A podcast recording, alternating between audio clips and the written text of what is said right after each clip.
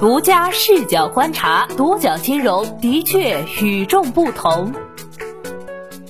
本期我们一起关注不良双生四度发债，泸州银行立足九城谋外拓。泸州素有“九城”的别称，泸州银行是西部地区地级市中首家上市银行。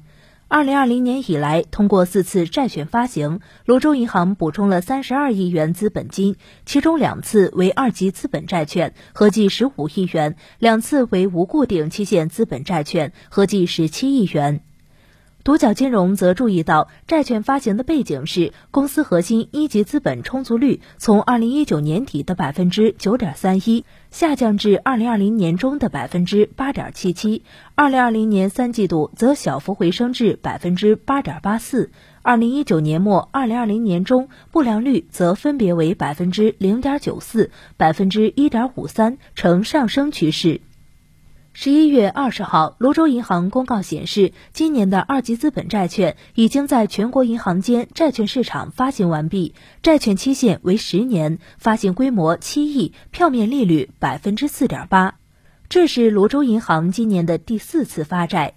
两个月前，九月二十九号，泸州银行完成了二零二零年二级资本债券的第一期发行，规模为八个亿，期限也是十年，不过票面利率是百分之五，略高一点。这两次发债所募集到的资本将用于补充泸州银行的二级资本。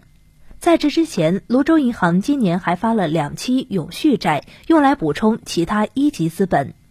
这两期发债完成的时间分别是三月十八号、六月十一号，规模分别为十亿元、七亿元。四次发债合计三十二亿元，让泸州银行的资本金得到了大幅补充。其中一级资本净额从六十八点四九亿元增加到了八十七点二八亿元。值得注意的是，截至二零二零年上半年末，在两次一级资本债发行完毕的前提下。泸州银行核心一级资本净额较二零一九年末增加了一点八三亿元，但由于风险加权资产总额从七百三十五点四亿元增至八百零一点四八亿元，其核心一级资本充足率反而从百分之九点三一下降到百分之八点七七。到了二零二零年三季度末，泸州银行核心一级资本充足率略微回升至百分之八点八四，一级资本充足率为百分之十点九三，资本充足率为百分之十四点二一。泸州银行二零一九年底、二零二零年中及三季度末的资本充足率等数据均处于行业均线以下，核心一级资本充足率也低于区位相近的成都银行。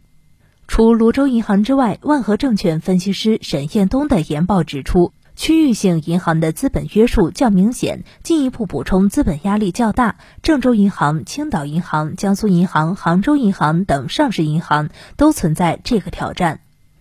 当然，根据《商业银行资本管理办法》试行，商业银行资本充足率、一级资本充足率和核心一级资本充足率分别不得低于百分之十点五、百分之八点五和百分之七点五。泸州银行均满足要求。频发债券补充资本的同时，泸州银行的不良贷款状况值得关注。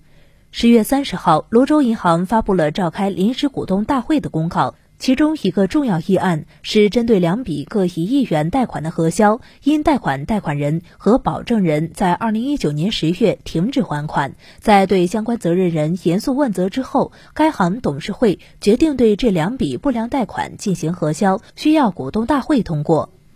两亿元不良贷款的核销，对于泸州银行来说，并不是一个小数目。截至九月三十号，泸州银行的总资产一千一百二十七点一四亿元，总负债一千零三十七点七四亿元，规模已经达到千亿元，而前三季度其实现的净利润总计六点二四亿元。且从半年度数据来看，虽然上半年泸州银行利息净收入、手续费佣金收入有一定增长，但是预期信用损失同比大增百分之八十五点三四，达到六点一亿元，拖累了公司的净利润及归属于股东净利润。其中，贷款预期信用损失是资产减值损失最大组成部分。二零二零年上半年，贷款预期信用损失五点六一亿元，比上年同期增长三点一五亿元，增幅百分之一百二十八点五。整体而言，二零二零年上半年，泸州银行期末的贷款总额是五百三十三亿元，比二零一九年末增长百分之十九点五七；不良贷款总额八点一七亿元，比上年末增长四亿元；不良贷款率百分之一点五三，比上年末上升零点五九个百分点。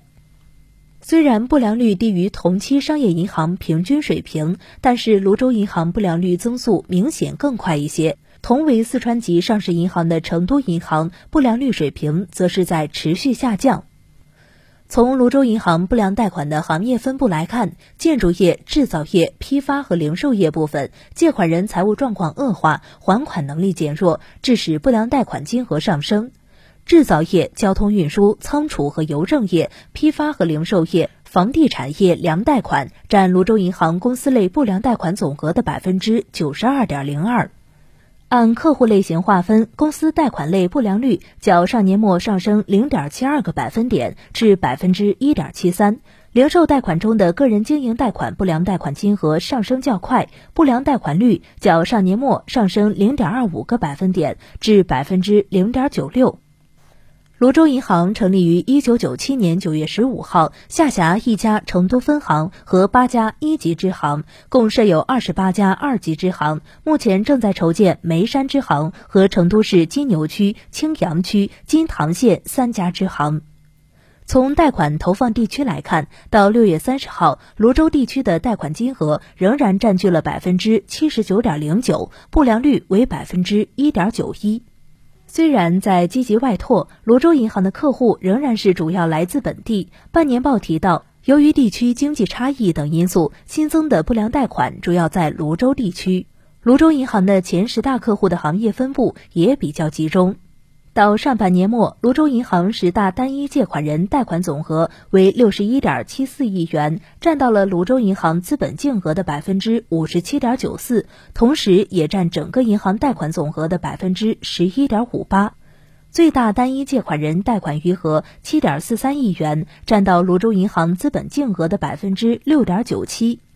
前十大贷款人当中，来自租赁和商务服务业的有四家，来自房地产业的有两家，建筑业的两家分布比较集中。上半年，泸州银行建筑业的不良贷款率从百分之零点零八上升到百分之零点四三，房地产行业的不良贷款率从零飙升到百分之二点九二，都在增长。就未来泸州银行的资产质量变化情况以及贷款投放的主要行业的发展前景，独角金融询问了泸州银行董事会办公室。公司表示，我行也按规定对相关信息予以公开披露，欢迎查阅。当然，在今年疫情的特殊背景下，银行业成为支持抗疫、助力经济平稳复苏的重要支撑，泸州银行也不例外。为了缓解企业，尤其是小微企业年内还本付息资金压力，帮助企业渡过难关，泸州银行一部分贷款实施阶段性延期还本付息，涵盖普惠小微贷款和其他中小微企业及大型国际产业链企业贷款。此外，泸州银行在金融科技领域的创新动作也可圈可点。二零一九年，泸州银行与华为共建未来银行实验室。双方在网络虚拟营业厅项目上积极探索，也是向万物互联迈进了一步。今年九月二十九到三十号，双方还共同为泸州举办了二零二零年华为中小银行金融科技峰会，探讨中小银行数字化转型实践和金融科技新方向。立足区域，你怎么看泸州银行未来的发展？欢迎评论留言。好的，以上就是本期的全部内容，谢谢收听，咱们下期再见。